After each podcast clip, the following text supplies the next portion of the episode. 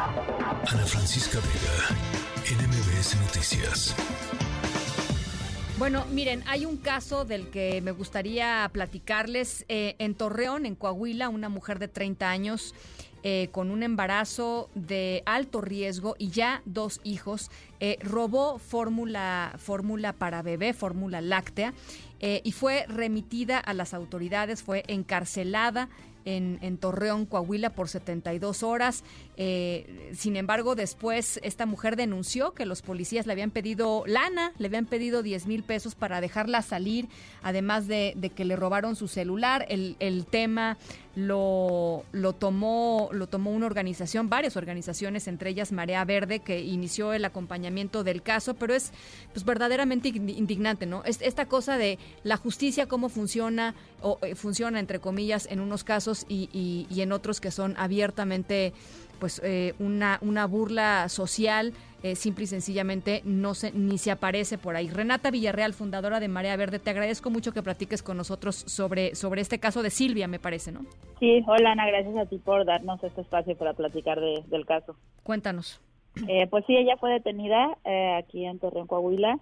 se manejó, nosotros estuvimos, bueno, cuando vimos la noticia empezamos pues a intentar rastrearla para saber dónde estaba para pagar la leche o saber si había reparación del daño o qué, o qué hacer para pues apoyarle y brindarle acompañamiento. Eh, cuando nosotros la localizamos ella ya había, ya había sido liberada, nos dijeron que porque habían pasado las 72 horas. Eh, empezamos a difundir información para poder localizarla, ella se comunicó con nosotras y resulta que no, que no cumplió las 72 horas, sino que la policía le pidió dinero no hubo ningún tipo de recibo como ellos dan, significa que fue un acto de corrupción, fue dinero para los policías. Eh, le robaron el celular y aparte la familia de ella cuando llegó a darle medicamento que necesita para su embarazo no se lo dejaron ingresar. Entonces, pues la situación es pues complicada. Eh, cuéntanos eh, un poco qué fue lo que sucedió con este robo. O sea, ella se involucró en este robo, pero platícanos por qué, porque es interesante, ¿no? Mira, yo yo me gustaría resaltar esto. Eh, la leche, la leche que robó no era para sus hijos. Una persona le ofreció 500 pesos para ayudarla a robar. Entonces, aquí aparte de todo, lo que hay que hablar es de eh, cómo algunas personas se aprovechan de la vulnerabilidad de otras personas.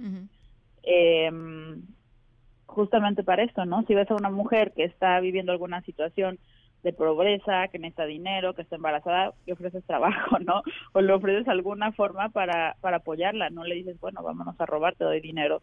Eh, las cacharon en la tienda, la persona aventó la leche, ella no pudo correr obviamente por el embarazo y fue a la que a la que agarraron. ¿Qué, ¿Qué dicen las autoridades, Renata?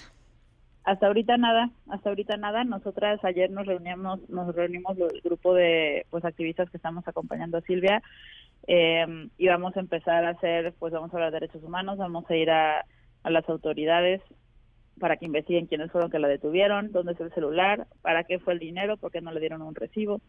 Eh, y empezar también a ayudarle en el proceso de pensión para sus dos hijos, que es una mujer que eh, con dos menores que no reciben pensión, también le vamos a apoyar esto.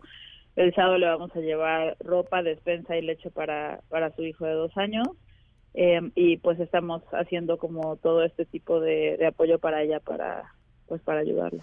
Eh, es decir, eh, el tema no es no es decir ella no no cometió este delito porque finalmente bueno pues sí se involucró independientemente de cuáles hayan sido las razones. La ley es fría y así es, ¿no? Eh, pero, pero la otra parte, digamos, la, parte en donde las autoridades hubieran tenido que comportar como autoridades este, y no como extorsionadores, ahí es donde eh, entra, ahí es donde hay un problema, ¿no?